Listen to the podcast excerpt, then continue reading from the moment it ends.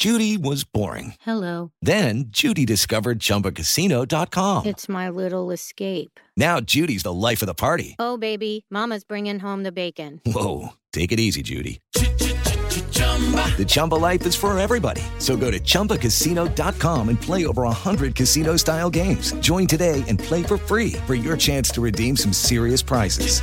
chumba ChumbaCasino.com. No purchase necessary. Void where prohibited by law. 18 plus terms and conditions apply. See website for details. Me leva que o futuro nos espera. Tarcísio é 10 e com ele eu vou. Tarcísio me leva, me leva que eu te quero. Me leva, me leva que o futuro nos espera. Tarcísio é 10, meu governador. Me leva. Coligação São Paulo, pode mais.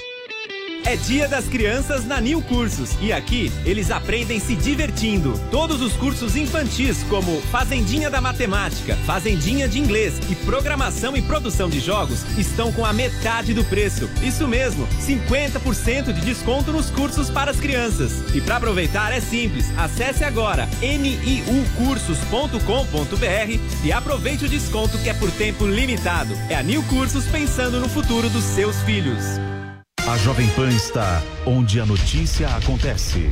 Principais assuntos para ficar de olho nesta semana vem do Congresso Nacional. Uma equipe de reportagem dedicada e especializada em política traz informações exclusivas da capital federal que afetam o seu dia a dia. Com a apresentação de Catiúcia Sotomayor. Essas e outras notícias são as principais que você vai conferir ao vivo, direto de Brasília. De segunda a sexta, às quatro e meia, na Jovem Pan News. Informação chega até você. Prós e contras. Como a gente prometeu, vamos discutir a economia brasileira. Você também pode participar do Prós e Contras. Nos acompanhe pelas redes sociais, entre no site da Jovem Pan para responder a nossa enquete lá. E para o debate de hoje, nós recebemos o economista Luiz Alberto Machado, o deputado federal pelo Rio de Janeiro, Paulo Ganini, do Novo, e também o consultor ah, econômico e analista internacional, Gustavo Segre, que está presencialmente aqui no estúdio da Jovem Pan hoje. Senhores, sejam todos muito bem-vindos. Antes da gente começar o debate, eu quero mostrar só duas coisas aqui, dois momentos da, da economia brasileira. Vamos lá, a previsão de crescimento do PIB que tem sido revista a toda hora por várias instâncias, várias entidades, sempre para cima. O FMI subiu essa semana, saiu de 1,7 para 2,8, sendo que o FMI, só uma observação, em abril falava em 0,8 de crescimento da economia. Em julho falou em 1,7. Julho já tinha todos os sinais de que a economia ia crescer muito mais. Mesmo assim, o FMI foi muito moderado. E agora foi para 2,8. O Banco Mundial subiu também. Perdão, volta a tela para mim, Demetrios, por gentileza, para 2,5. Vamos lá, 2,5. A CNI fala em 3,1, ou seja, a Confederação Nacional da Indústria, que conhece a economia local. O Banco do Brasil, 3%. E o Boletim Fox, que a gente divulga sempre às segundas-feiras, do Banco Central, fala em 2,7%. Isso é de crescimento da economia. Vamos dar uma olhadinha agora na divulgação de inflação oficial que foi esta semana. Setembro teve de novo uma deflação de 0,29, ou seja, uma inflação negativa, uma deflação. Agosto também já tinha sido de 0,36. Julho também já tinha tido uma deflação. Foram três meses consecutivos de deflação no país. Isso não acontecia na história do, do, do Brasil. No acumulado do ano, a inflação é de 4,09%. Vamos lá. Luiz Alberto Machado, seja bem-vindo, porque eu preciso lhe fazer o seguinte questionamento. Nós estamos perguntando isso para os nossos, uh, os nossos espectadores da nossa enquete. Para essa manutenção da atual economia brasileira, que chama atenção por três aspectos. A inflação está em queda, o PIB está crescendo, mesmo com juros que foram aumentados para segurar justamente a inflação, e com controle fiscal. Isso será conquistado e mantido, ou seja, será mantido e até melhorado somente com a eleição do presidente Jair Bolsonaro para um segundo mandato, ou seja, se ele for reeleito, porque ele já anunciou vai manter o ministro Paulo Guedes à frente da economia, então é previsível qual será a lógica econômica desse governo se ele for reeleito, ou mesmo com Lula, que ainda não anunciou o ministro da Fazenda dele, ele se nega a falar sobre isso, da economia, mas vale lembrar que lá em 2003 manteve boa parte da política econômica do governo Fernando Henrique, que eles criticavam quando estavam na oposição. Machado, seja bem-vindo. É, muito obrigado pelo convite, Pioto. A satisfação participar do Prós e Contras. É, é uma, a, a, primeira pergunta é fácil de responder. A própria manutenção do Paulo Guedes sinaliza nesse sentido. eu acredito, inclusive, que o Paulo Guedes terá maior possibilidade de fazer prevalecer as suas ideias do que no primeiro governo, porque muitas vezes o próprio presidente acabou interferindo e acabou prejudicando algumas ideias do Paulo Guedes. É, já com relação ao Lula, é impossível fazer qualquer afirmação, porque ao contrário da eleição anterior, em que ele sinalizava claramente para o mercado convidando o Meirelles e convidando alguns outros representantes para fazer parte da, da, equipe econômica, dessa vez ele não está falando e ele está sendo cobrado dentro da, da do, do, grupo dele. É, eu não sei se alguns acompanharam, é, o Boulos, essa semana no, no Roda Viva, ele falou claramente, ele é contra o Meirelles participar, porque afinal de contas o programa do PT, se é que ele existe, fala em é, acabar com o teto de gastos, e o Meirelles foi a favor do teto de gastos. Fala em, fala em reverter a reforma trabalhista, e o Meirelles foi um dos, dos que, que, que, trabalhou para a aprovação da reforma trabalhista.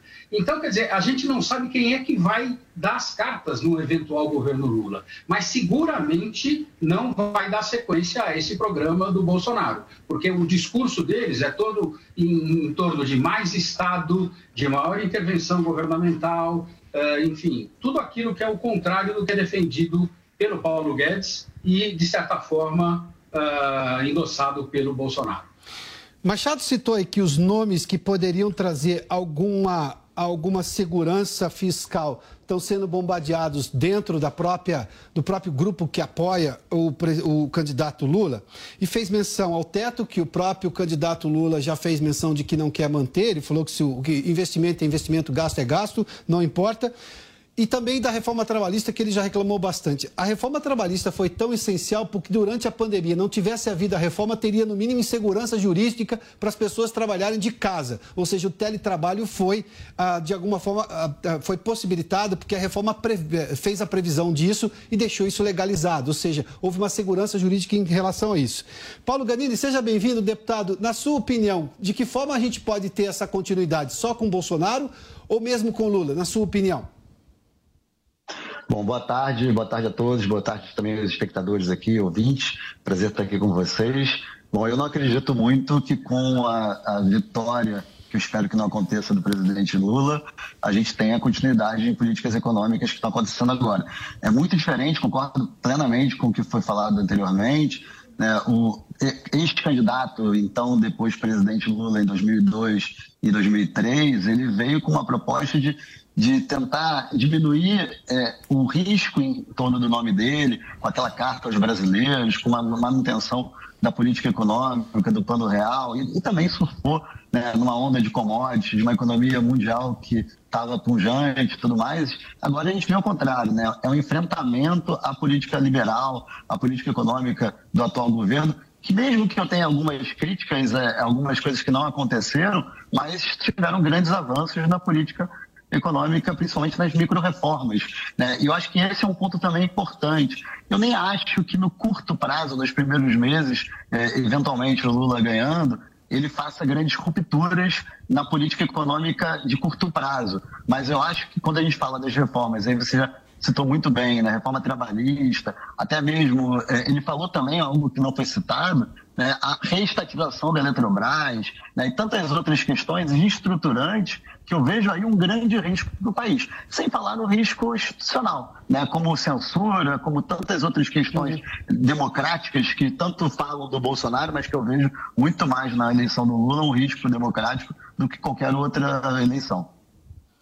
Gustavo Segre, eu quero ouvir sua opinião e você, por gentileza, se puder, já faça um comparativo internacional. Você que acompanha o cenário internacional também e a forma como o Brasil tem chamado a atenção justamente por esses aspectos que eu mencionei no início, ou seja, nessa recuperação pós-pandemia, crescimento econômico com queda da inflação e controle fiscal ah, porque todo mundo teve que extrapolar a questão fiscal durante a pandemia, era um uhum. gasto que não poderia ser deixado para depois. Na sua opinião, como é que a gente vai viver com a economia? Ah, Levando-se em conta a nossa enquete, mas por favor fique à vontade. Só com a manutenção de uma reeleição do presidente Bolsonaro e a manutenção do Guedes já anunciada, ou teremos alguma novidade em relação à, à, à eventualidade da eleição de Lula? Boa tarde a todos, muito obrigado aí pelo convite, mas me deixa um pouco mais tranquilo a composição do Congresso, mesmo com toda a intenção de Lula de furar o teto de gasto, de fazer a reforma trabalhista, que mesmo não falando vem junto com a reforma sindical e que tanto favoreceu essa restrição aos recursos dos sindicatos para que possam os trabalhadores realmente trabalharem com sindicatos que são favoráveis à defesa dos direitos dos trabalhadores e não para outras questões mais políticas. O, quando a gente avalia, o, me deixa de alguma forma um pouco menos intranquilo os dois governos do Lula anteriores, porque mesmo com pensamentos de esquerda, eu denominava como que fosse um presidente violinista.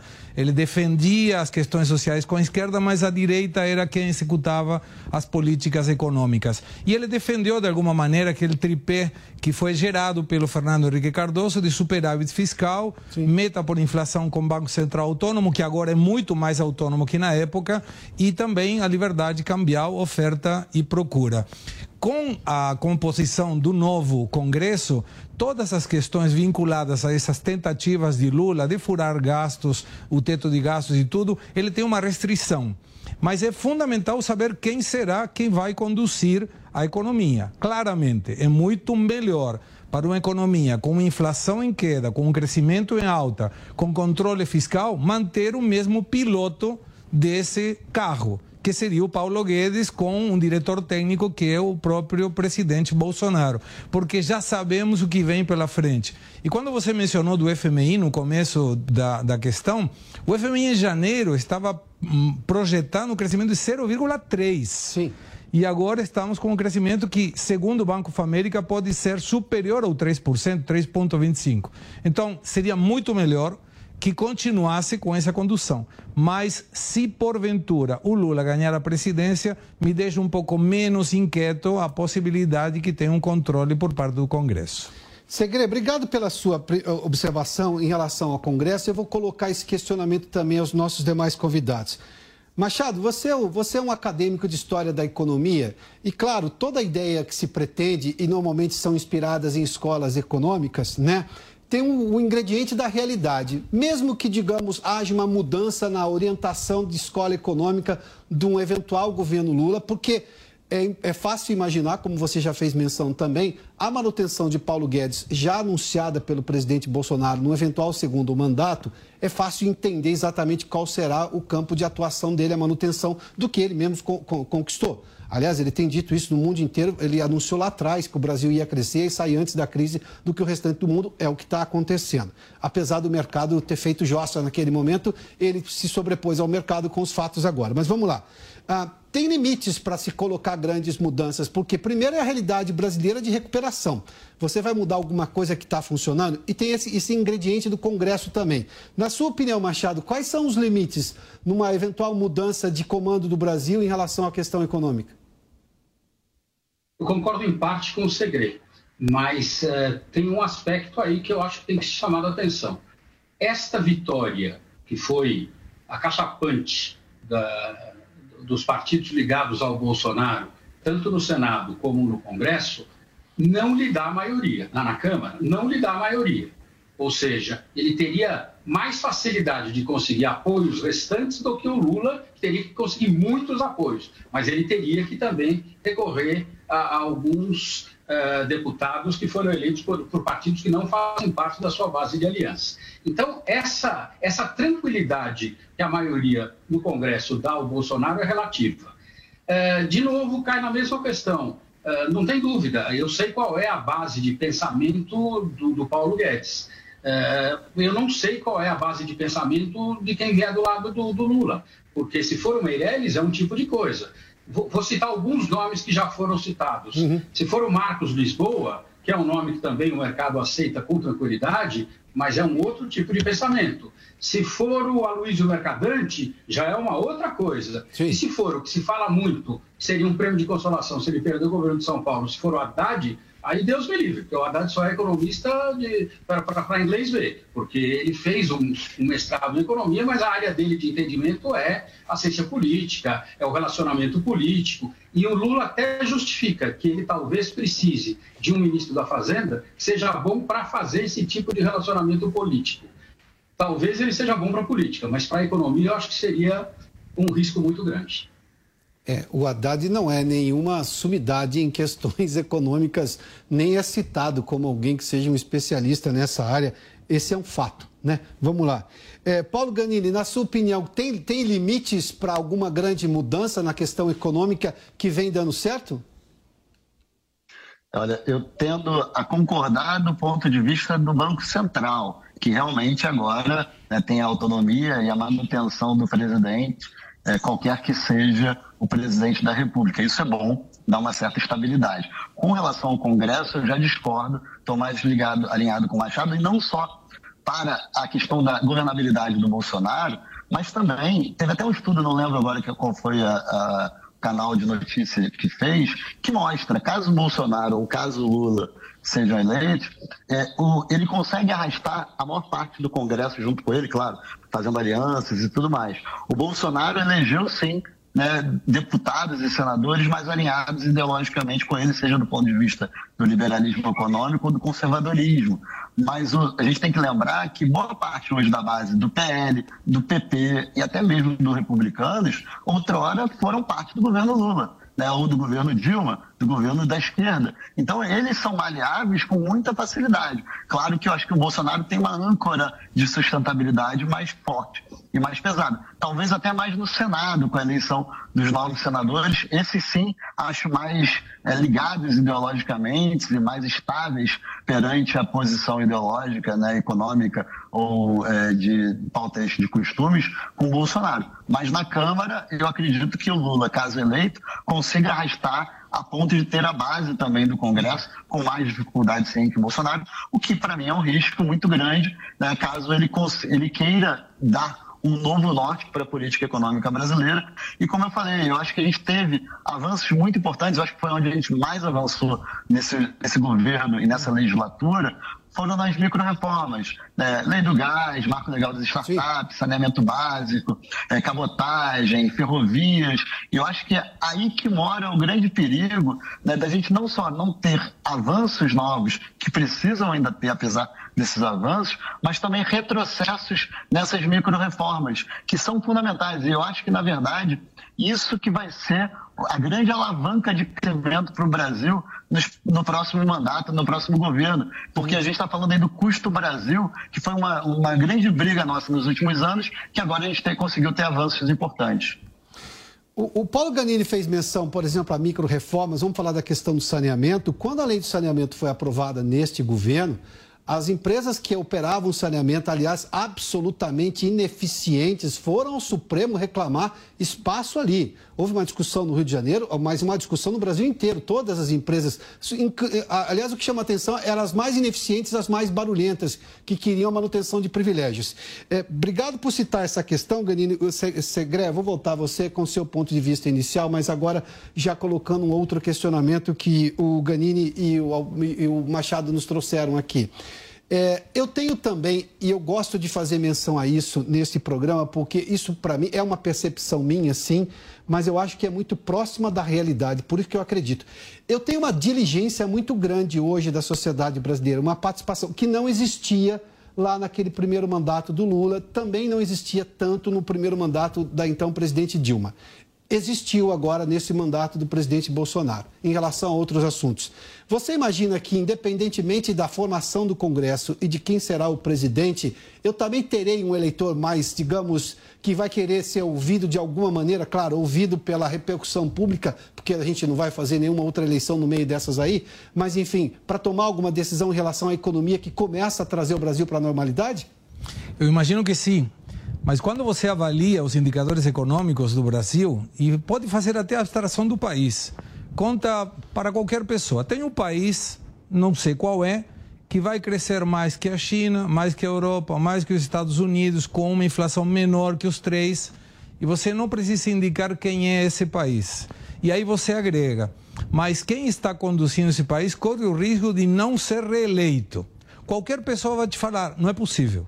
Porque sempre a economia é o que gera uma mudança de política, uma mudança de governo pelo erro no controle econômico, pelas falhas numa política econômica, o que não está acontecendo no Brasil. Então, o eleitor é uma questão difícil de conseguir entender principalmente porque no Brasil tem 156 milhões de pessoas que têm capacidade de votar.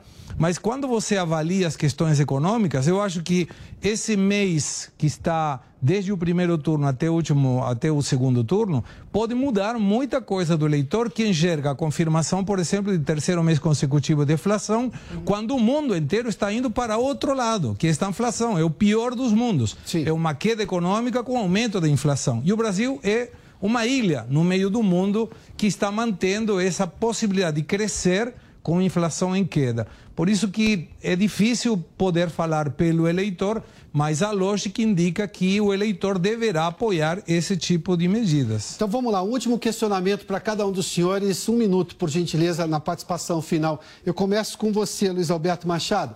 Vamos lá, o quanto que a economia pode influenciar agora na decisão do eleitor em relação a Jair Bolsonaro, que concorre à reeleição, e ao candidato Lula do PT, na votação do dia 30. O quanto que essa economia brasileira, que tem sido exemplo para o mundo em relação à inflação baixa, controle fiscal e crescimento do PIB, pode influenciar o voto do eleitor?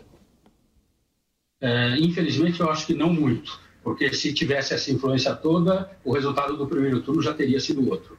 Porque o bom resultado da economia brasileira, vis-à-vis -vis com as outras economias do mundo, uhum. já vem de alguns meses para cá e tem sido fartamente, uh, como é que se diz, alardeada pela imprensa, pelos meios de comunicação.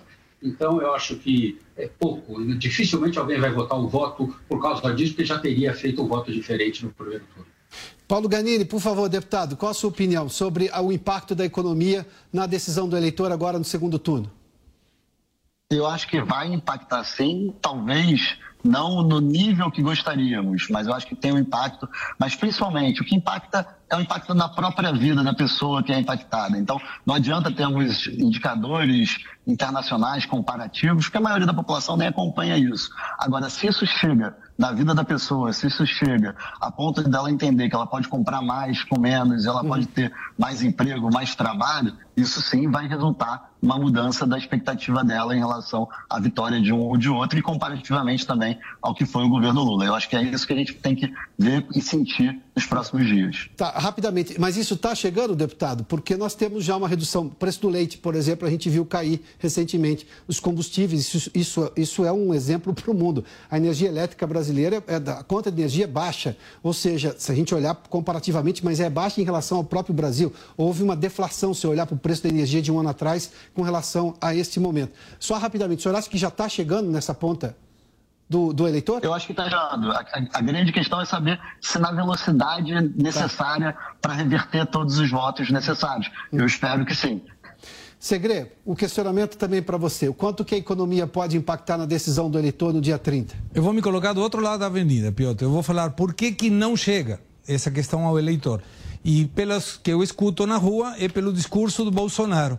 Então, se eu iria na campanha do Bolsonaro, eu diria: faz o meia culpa, explica que você é direto ao ponto, que você pode parecer tosco, que você é sincero e que poderá melhorar as questões desse discurso para ver como chega no eleitor, porque a economia está perfeitamente bem e não precisamos mudanças. Esse é o caminho. Então, é uma questão de comunicação da campanha. Então. Absolutamente. Então. Tá bem. Gustavo Segre, muitíssimo obrigado pela participação. Deputado Paulo Ganini, Luiz Alberto Machado, economista, professor, muitíssimo obrigado, senhores, pela participação aqui nesse debate. Vamos ver como é que está a nossa enquete. Lembrando que todo dia você pode participar aqui do nosso programa pelo site da Jovem Pan. A pergunta que nós fizemos foi: a atual política econômica com inflação em queda, PIB em alta e controle fiscal será mantida no próximo governo? Bom, só se Bolsonaro for reeleito foi, nesse momento, é a vencedora, com 97,39%. 2,61% dizem que sim, mesmo se Lula for eleito. Vale só lembrar que o candidato, o presidente candidato à reeleição Jair Bolsonaro já anunciou que vai manter, num eventual segundo mandato, Paulo Guedes à frente da economia, que é exatamente o ministro forte da economia de todo o seu primeiro mandato, responsável por tudo isso que está acontecendo agora no país, dessa recuperação econômica pós-pandemia. Luiz Inácio Lula da Silva, candidato do PT, foge do assunto, mas já falou contra o teto de gastos, que é uma questão de controle fiscal do país, já falou contra a reforma trabalhista e não anunciou nenhum nome que possa ser o ministro da Fazenda, o ministro da Economia, na eventualidade dele ser o vencedor da eleição. Agora são 4 horas e 23 minutos. A companhia aérea Latam anunciou nesta quarta-feira que deve sair do processo de recuperação judicial na primeira semana de novembro. Fortemente atingido pela crise da pandemia, o grupo pediu recuperação judicial nos Estados Unidos em maio de 2020. A operação da empresa no Brasil seguiu o mesmo caminho 45 dias depois, após negociações de financiamento com o BNDES fracassarem. Para deixar o processo de recuperação judicial para trás, o grupo emitiu 1 bilhão e 150 milhões de dólares em títulos, parte com vencimento em cinco anos e parte em sete anos também conseguiu um financiamento de 1 bilhão e 100 milhões de dólares por cinco anos. Com a reestruturação da dívida financeira da empresa, passou a cerca de 1 bilhão, de 1 bilhão, ou melhor, perdão, de 11 bilhões para 7 bilhões de dólares. Ainda foram renegociados aproximadamente 6 mil contratos. De, de, agora são 4 horas e 24 minutos. E obrigado pela sua companhia, pela audiência. Agora você fica com o Direto de Brasília. Eu, Adalberto Piotto, te espero amanhã no Prós e Contras. A opinião dos nossos comentaristas não reflete necessariamente a opinião do Grupo Jovem Pan de Comunicação. Realização Jovem Pan News. Jovem Pan News. É hora da seleção brasileira mostrar a sua força. Isso é Copa do Mundo! É o último lance do jogo. Em novembro, o evento esportivo mais esperado do Gol! mundo.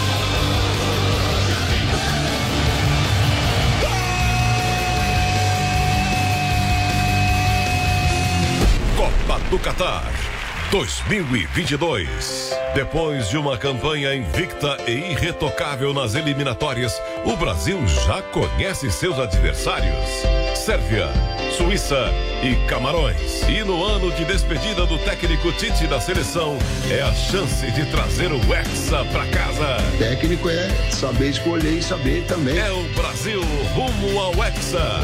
Copa 2022. A melhor cobertura na Jovem Pan Esportes. Oferecimento Loja 100. 70 anos realizando sonhos. Ainda bem que tem Loja 100. Bob, o melhor site de apostas do mundo agora no Brasil. Brasil Wanna Bet. Vai de bob.com. Tectoy agora também é automação comercial. Uma nova fase para o seu negócio. Consórcio Mage. Volkswagen Caminhões e Ônibus. Seu caminhão Volkswagen em até 10 anos sem juros. Cimento CSN. Mais do que forte. É fortaço. E une a Selvi. EAD semipresencial com encontros semanais virtuais ou no polo.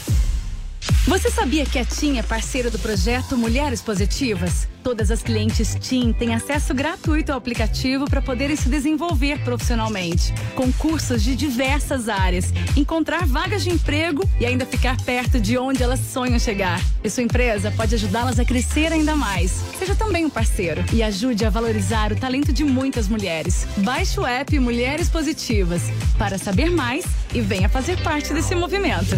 Coligação PLPP e Republicanos. No primeiro turno, paranaenses e paulistas votaram em massa em governadores e candidatos que apoiam Bolsonaro presidente. Ratinho Júnior do Paraná. Tem meu voto e tem meu apoio. Vou trabalhar muito com o presidente Bolsonaro. Tarcísio Freitas, de São Paulo. Com Bolsonaro reeleito, teremos paz na política e a certeza de um futuro melhor. Paraná e São Paulo votam pelo bem do Brasil. Bolsonaro 22. É 22. Você, conectado com a informação, rádio e internet. Jovem Pan News. Experimente o polvo provençal do Rufinos Restaurante. Uma deliciosa receita de polvo inteiro grelhado com alho e ervas de Provence. Acompanhe riso al nero de sépia. Para duas pessoas, imperdível. Rufinos Restaurante, no Itaim, Rua Doutor Mário Ferraz 377. Acesse rufinos.com.br. De verdade, Bolsonaro e Tarcísio são muito ruins de governo. Com Bolsonaro a fome voltou, o desemprego subiu, a inflação estourou e faltou competência e compaixão na pandemia. O Bolsonaro ficava atacando a vacina do Butantan. Vai comprar vacina, você falando aqui na casa da tua mãe.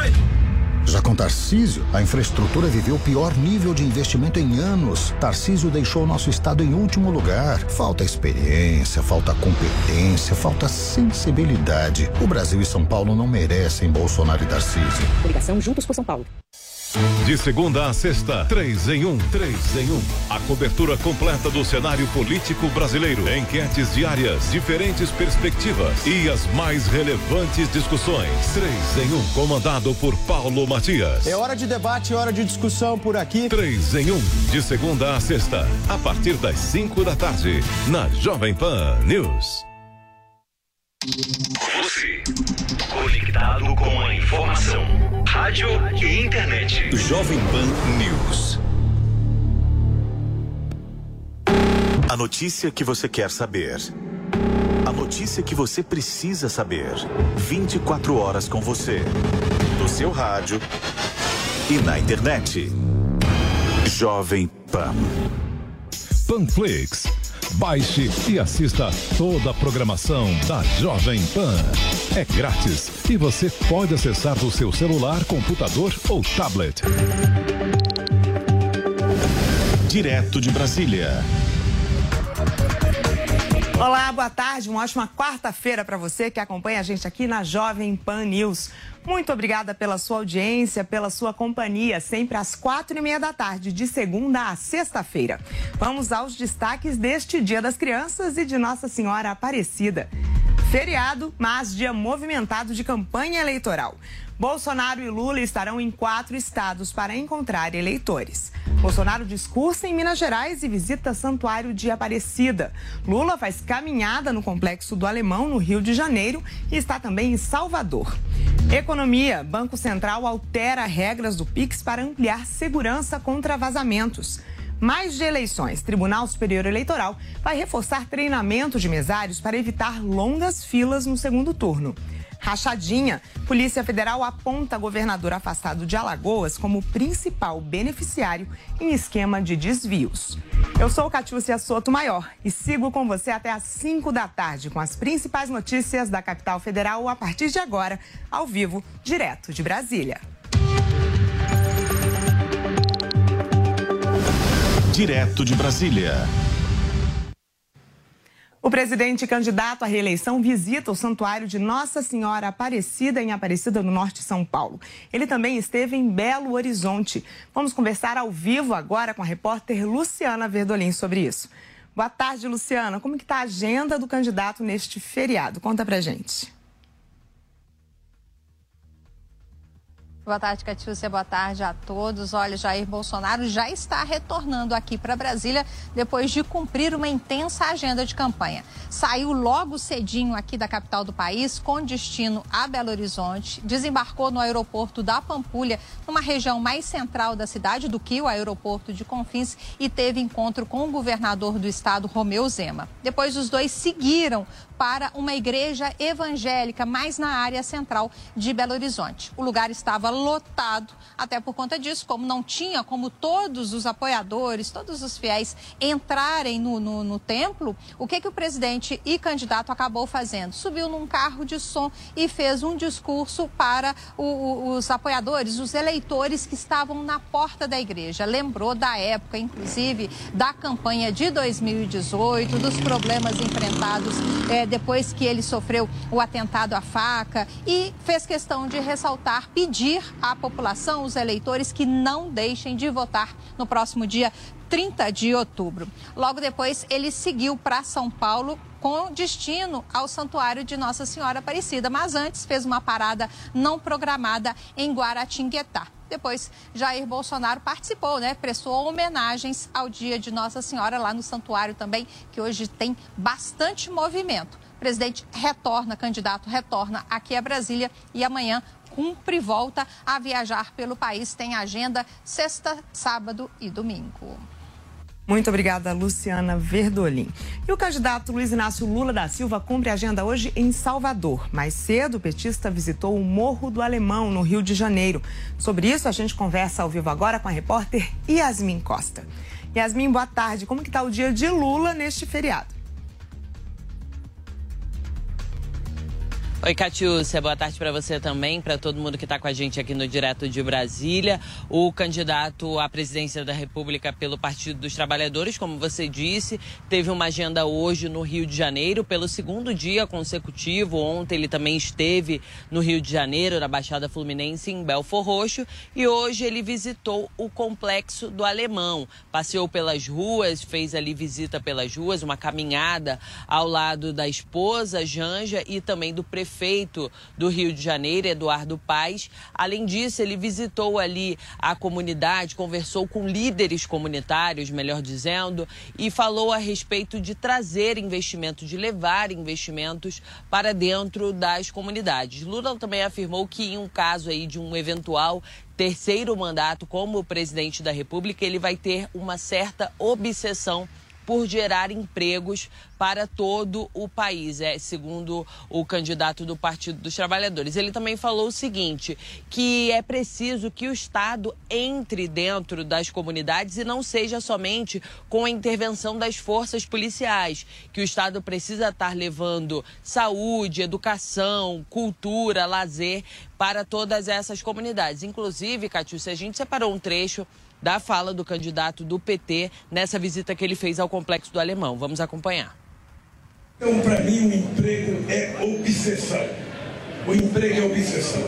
A retomada do desenvolvimento industrial passa por nós discutirmos também que nicho de indústria a gente quer fomentar. E cabe ao Estado brasileiro tomar a iniciativa de convencer a iniciativa privada a fazer investimento de atrair investimento direto de capital estrangeiro e nós não queremos capital estrangeiro aqui para comprar nossas indústrias. O que nós queremos é que seja construído ativos novos para que a gente possa gerar mais oportunidade, mais crescimento Como você disse, Catiúcia, agora o candidato do PT ele tem uma agenda em Salvador, saiu do Rio de Janeiro, já deixou o Rio de Janeiro, foi para Salvador, onde ele faz uma caminhada agora à tarde com apoiadores. Volto com você. Muito obrigada, Yasmin. Daqui a pouco a gente conversa mais uma vez. E o arcebispo de Aparecida criticou o uso da religião para campanhas políticas. Vamos acompanhar o que ele disse. Ou somos eh, evangélicos ou somos católicos. E então nós precisamos eh, ser fiéis à nossa identidade católica. Mas, seja qual for a intenção, vai ser bem recebido porque é o nosso presidente. E é por isso que nós o acolhemos. Se tem segundas intenções, eu já me referi lá na, na homilia. O que que diz? Que os reis magos, quando visitaram Jesus, não usaram da religião. Como diz a nota da CNBB e a nossa nota aqui do santuário. Eles se converteram a Jesus. Pode ser que as autoridades recebam graças para se converterem ainda mais ao bem comum, ao bem do povo, porque nós vamos ter que acolher aquele que for eleito com o voto e o poder do povo. E sobre esse tema, a gente conversa agora com o nosso comentarista José Maria Trindade. Zé Maria, o eleitorado religioso é parcela majoritária da sociedade brasileira. Qual é a importância de feriados e datas religiosas em uma campanha eleitoral tão acirrada? Boa tarde para você.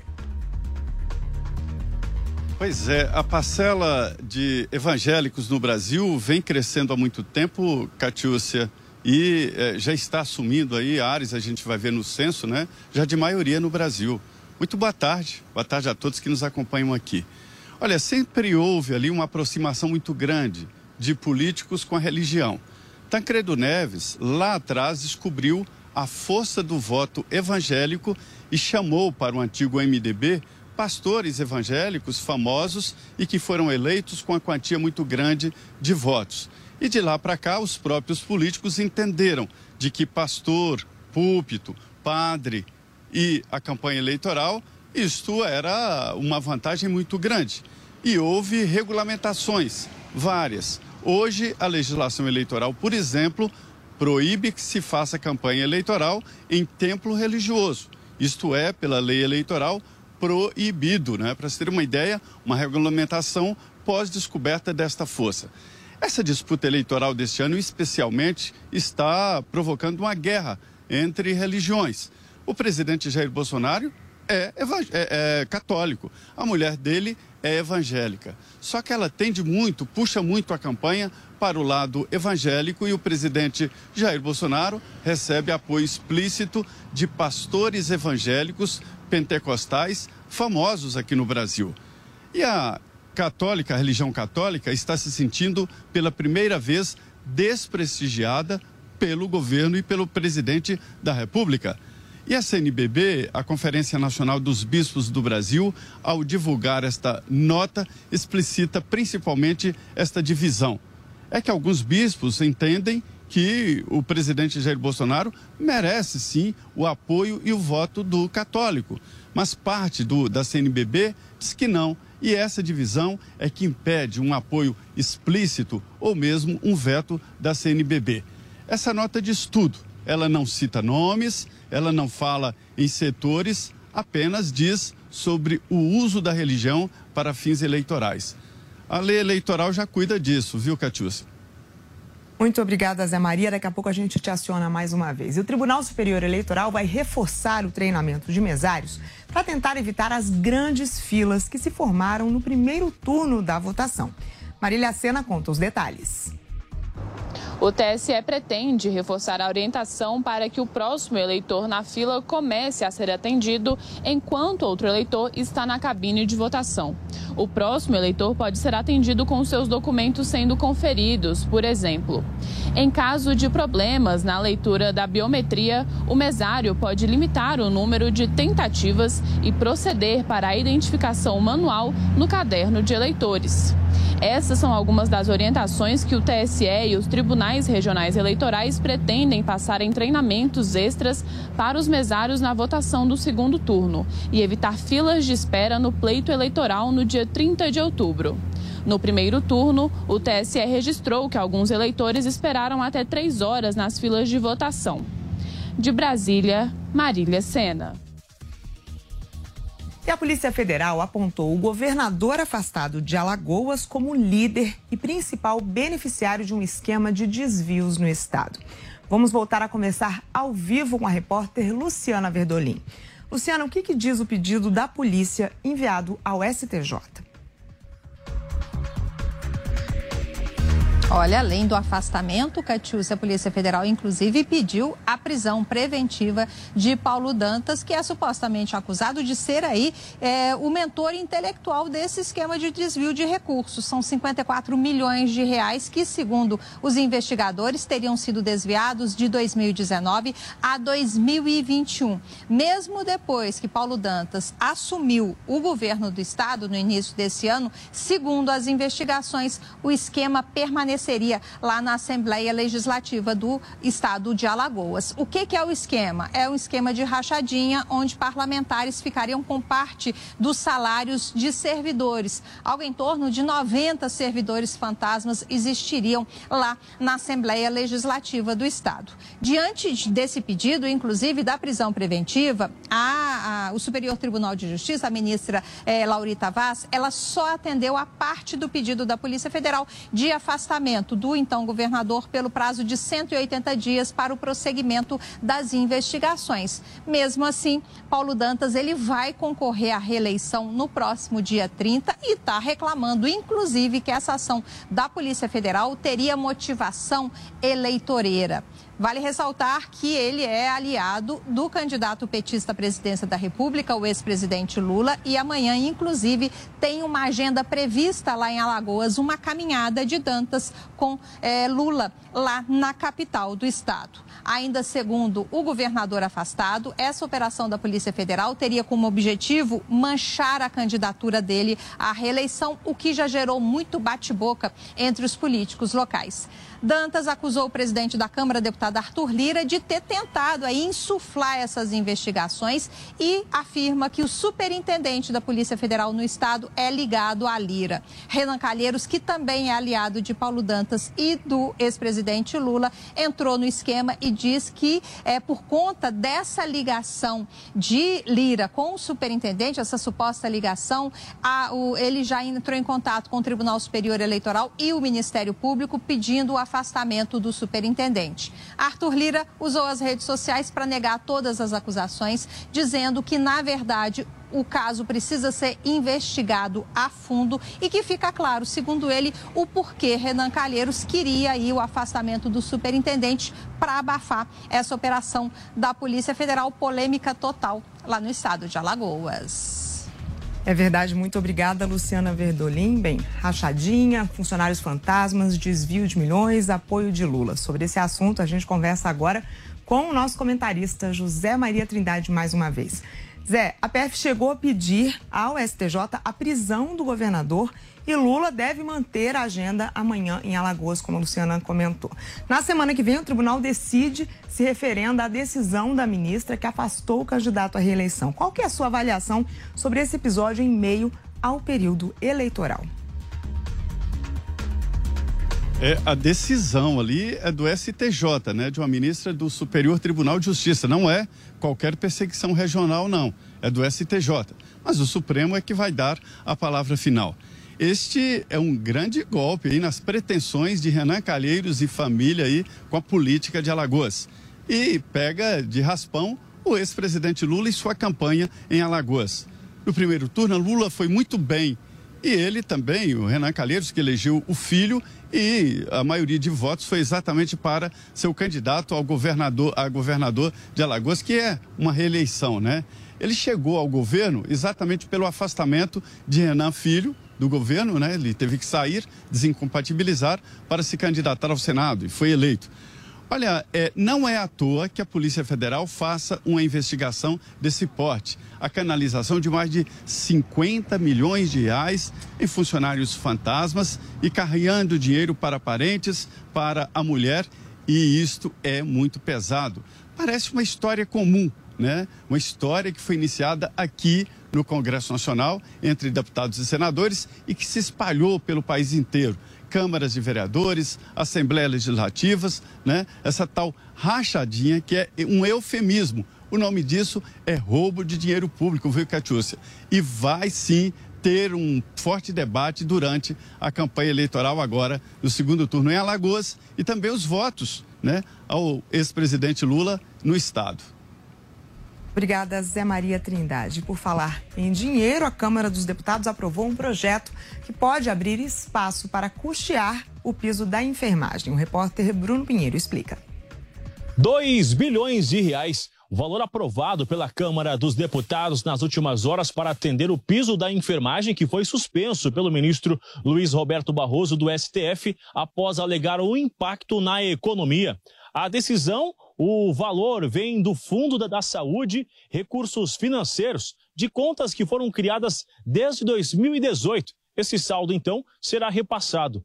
O texto estabelece ainda que os hospitais filantrópicos, as santas casas que vão receber esse valor, declarem, que façam uma certa amplitude de divulgação, inclusive o CNPJ de cada entidade que vai receber esse fundo para custear o salário desses profissionais após o piso salarial ser sancionado pelo o presidente da República. A gente relembra que essa é uma luta antiga e o Congresso fazia uma ginástica para encontrar uma fonte de custeio. O dinheiro que sobrar será atendido outras especialidades da saúde e o que não for utilizado deverá voltar para a União com quem eu conversei aqui no Palácio da Alvorada e no Palácio do Planalto, essa de fato foi uma saída que vai atender os anseios da classe, da categoria da enfermagem, os profissionais de saúde, esse valor que deve ser repassado em 30 dias. Além disso, os hospitais vão ter que fazer um acerto de contas, declarar todas essas contas, o acerto financeiro com esses profissionais. Essa é uma tentativa de evitar uma demissão em massa na saúde. De Brasília, o Bruno Pinheiro. Pelo menos 12 estados e o Distrito Federal prorrogaram a campanha de vacinação contra a poliomielite, que está muito abaixo da meta. Sobre isso, a gente conversa ao vivo de novo com a repórter Yasmin Costa. Yasmin, conta pra gente quem deve procurar os postos de saúde e até quando. Pois é, Catiúcia, a campanha nacional de imunização do Ministério da Saúde terminou oficialmente no dia 30 de setembro, mas ainda assim o Ministério tem convocado as famílias, os responsáveis, pais e responsáveis para levarem as crianças de até 5 anos para tomar a vacina contra a poliomielite, a paralisia infantil. E como você disse, pelo menos 12 cidades e o Distrito Federal prorrogaram essas ações de intensificadas para convidar o público-alvo alvo para ser imunizado, porque somente é, esse ano somente 54% do público-alvo recebeu dose, a dose da vacina com, da poliomielite contra a paralisia infantil. E a ideia do Ministério da Saúde é imunizar pelo menos 92% do público-alvo dessa campanha, que, como eu disse, são crianças de até 5 anos de idade. Além disso, o Ministério da Saúde também tem intensificado a, a, a campanha de multivacinação multivacinação. Como é que funciona essa campanha de multivacinação? O principal objetivo é que os pais e responsáveis de crianças e adolescentes de até 15 anos procurem os postos de saúde para poder regularizar a caderneta de vacinação. Se não tomou alguma vacina, seja o motivo qual ele qual for, é para procurar o posto de saúde para poder tomar essas doses de vacina. E independente de haver ou não a campanha de vacinação, durante todo o ano o Ministério da Saúde reforça que durante todo o ano as vacinas do calendário vacinal, o que inclui a vacina contra a poliomielite, estão disponíveis e podem ser adquiridas, podem ser tomadas pelas pessoas que procurarem as unidades de saúde. Vale lembrar, inclusive, hoje, Catiúcia, na, em Aparecida, no interior de São Paulo, na cidade de Aparecida, onde fica a Basílica de Nossa Senhora Aparecida, houve uma campanha para chamar as pessoas que estavam naquela região por conta da grande movimentação do feriado. Houve uma campanha promovida pelo Ministério da Saúde, uma espécie de dia D para a imunização das crianças contra a polio e também a multivacinação para oferecer essa atualização do calendário vacinal. Inclusive, o ministro da Saúde, Marcelo Queiroga, participou dessa, dessa espécie de dia D hoje em Aparecida. Volto com você. Muito obrigada, Yasmin Costa. E o ministro Benedito Gonçalves, do TSE, deu três dias para o Partido Liberal explicar qual a fonte de recursos que bancou um relatório que criticava as urnas eletrônicas. Marília Sena. O Corregedor-Geral da Justiça Eleitoral, ministro Benedito Gonçalves, determinou que o Partido Liberal, o PL de Jair Bolsonaro, informe em até três dias a fonte dos recursos usados para custear um relatório que mostra supostas fragilidades no processo eleitoral. O ministro também quer saber quem elaborou o documento, se foi o Instituto Voto Legal ou seu presidente, Carlos Rocha, como pessoa física.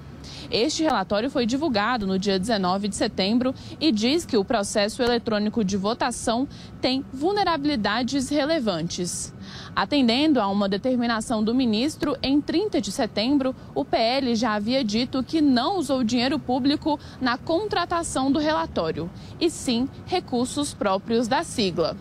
De acordo com a decisão do ministro, o relatório teria custado 450 mil reais que não foram declarados à Justiça Eleitoral.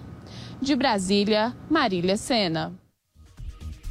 Presidentes da Câmara e do Senado rejeitam proposta de ampliar o número de ministros do Supremo Tribunal Federal. Reportagem de Yasmin Costa.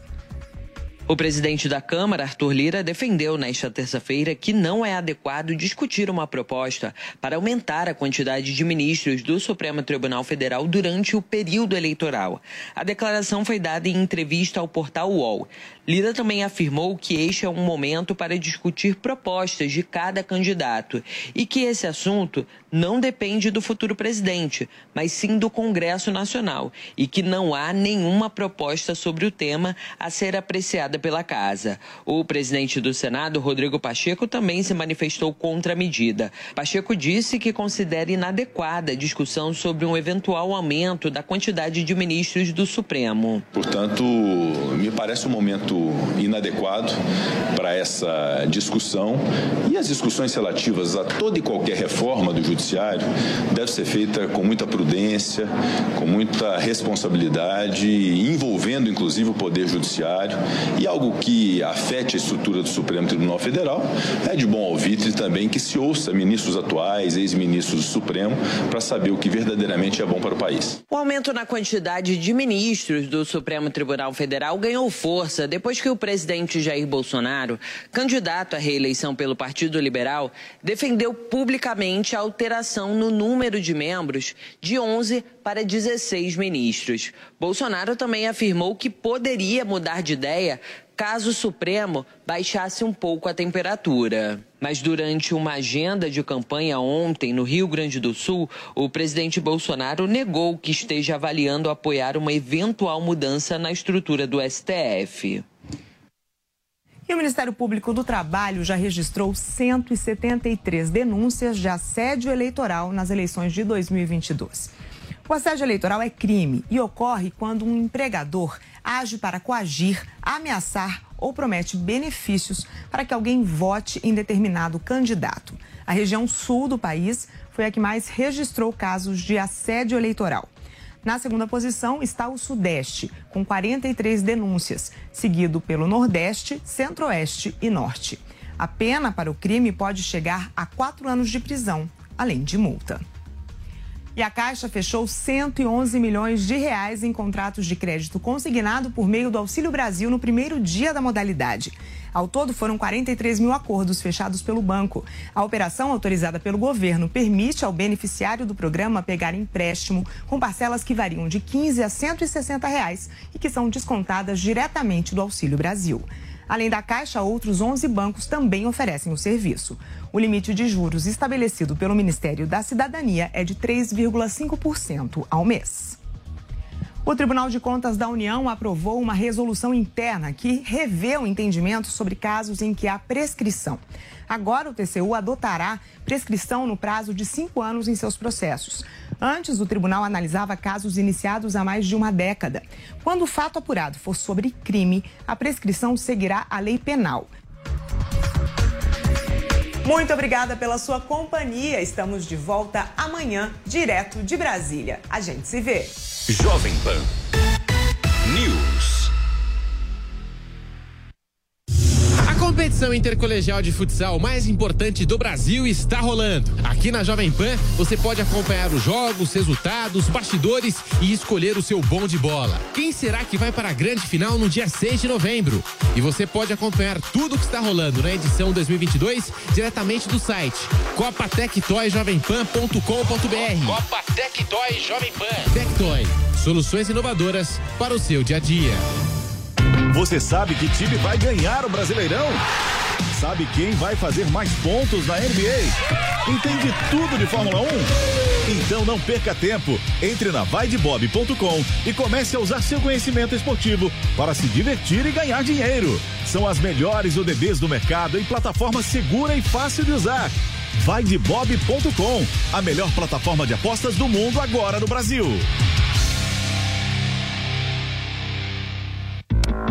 Bolsonaro é mentiroso. A economia está bombando. Bolsonaro é incompetente. Eu não crio emprego.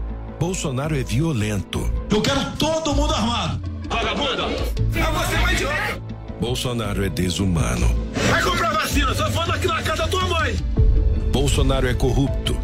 Sua família comprou 51 imóveis com dinheiro vivo. O Brasil não aguenta mais Bolsonaro. Coligação Brasil da Esperança, PT, PCdoB, PVP, PSB, PSOL, Rede Solidariedade, Agir, Avante Prós. Esta é, esta é a Jovem Pan News. Vote 10. Tarcísio, a alma de um governo está nas suas prioridades. Qual vai ser sua primeira ação como governador?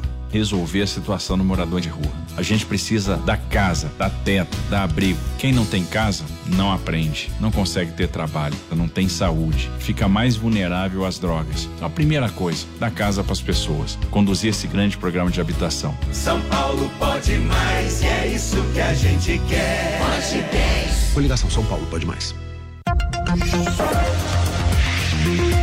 Jovem Pan Saúde. Saúde e bem-estar com doutora Camila Magalhães.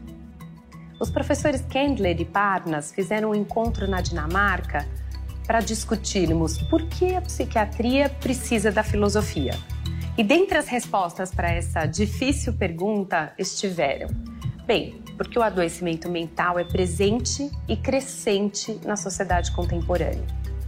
Porque apesar da psiquiatria ser fundamental na compreensão e o cuidado de pessoas em sofrimento emocional, a gente tem enfrentado um enorme reducionismo causal para a manifestação dos transtornos mentais.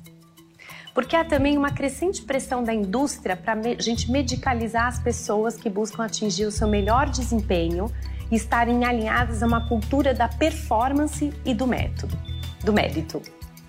Ainda há muito que a gente evoluir na compreensão etiológica, ou seja, nas causas das doenças mentais, como por exemplo da depressão, do abuso de substâncias, da esquizofrenia e dos transtornos de personalidade.